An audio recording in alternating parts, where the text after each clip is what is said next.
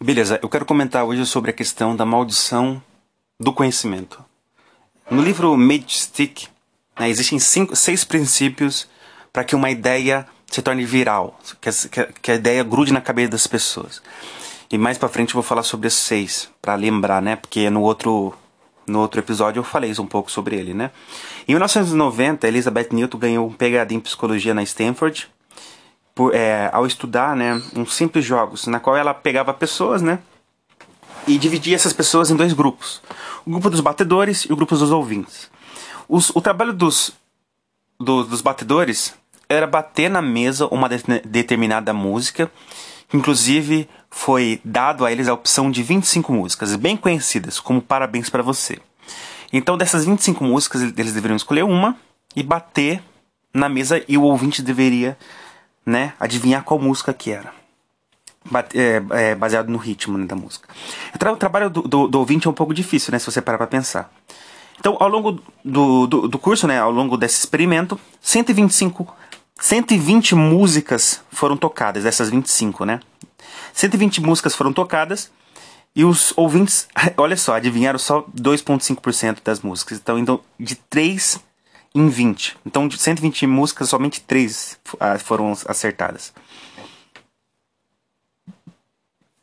Mas aqui que faz o resultado tipo digno de, de uma dissertação em psicologia. Antes que, os, que, o, que fosse feito as batidas, foi perguntado para os batedores que eles prevessem, né? E aí, você acha que os ouvintes vão acertar quantas das músicas? Eles falaram, ah, das músicas que a gente vai tocar, 50% vai acertar. Então, na cabeça deles, de uma.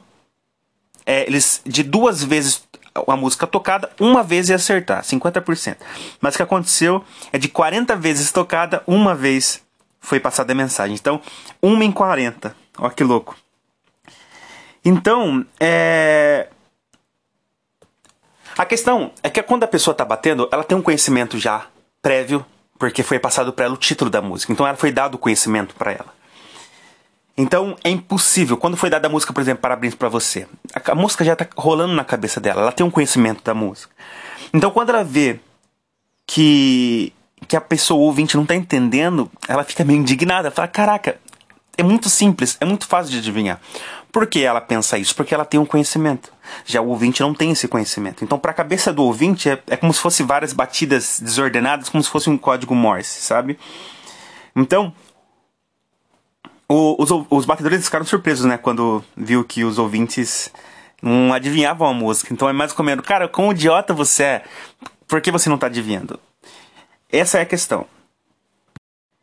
Então, basicamente, essa é, é, o, é o, a maldição do conhecimento. Né? Uma vez que a gente conhece alguma coisa, é muito difícil a gente imaginar como é não ter aquele conhecimento, sabe? Então, o nosso conhecimento foi amaldiçoado. E se torna muito difícil, sabe? A gente é, compartilhar nosso conhecimento com os outros. Porque a gente não consegue, ou melhor, a gente consegue, mas prontamente a gente acha difícil recriar o estado mental daquele ouvinte, sabe? Entender o lado do ouvinte, que ele não tem aquele conhecimento. Isso acontece diariamente, cara. E é, acontece com os CEOs, os donos da empresa, com os empregados, com é, ouvintes é, e palestrantes, escritores e leitores, e assim vai. Existem duas formas de você bater, de você eliminar o, o, o, a maldição do conhecimento. É você não aprendendo nada, ou você transformando a sua ideia, né? Pega a sua ideia e transformar ela.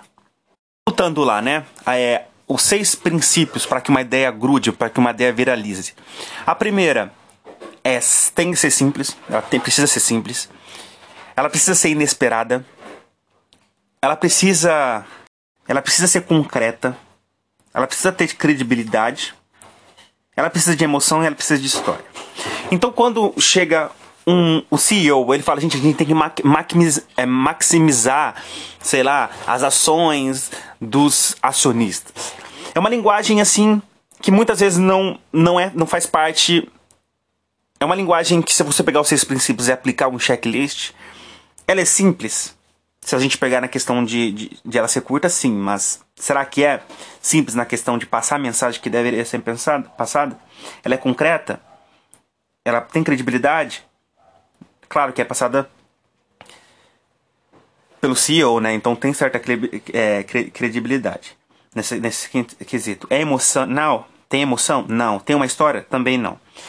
Então, aqui no livro, ele mostra basicamente, ele contrasta dois acontecimentos. Esse de um CEO, que passa uma missão para os seus funcionários, e a frase do, do John Kennedy, em 1961, que ele fala que a gente deveria colocar o homem na lua e retornar ele com segurança até o final da década. É simples, sim. É inesperado, sim. Concreto, com certeza. É, é, é, tem credibilidade? Sim, porque apesar de ser parecer ficção científica, a fonte é, é, é, é, tem credibilidade. É emocional? Sim. E, e, e, tem uma história? Com certeza. Então, se o John Kennedy fosse um CEO, talvez ele não passasse a mensagem com clareza. Então, voltando. A, o, a maldição do conhecimento é você não entrar na cabeça do aprendiz, daquele que está aprendendo, daquele que, tá, que não tem o conhecimento que você tem.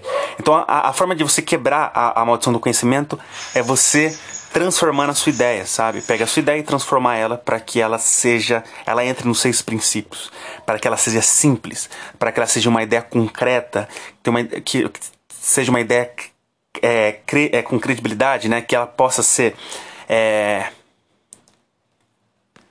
que ela possa ser crível, né? Que, que ela passe uma missão, que ela conte uma história, porque a gente so, somos movidos por histórias e é basicamente isso.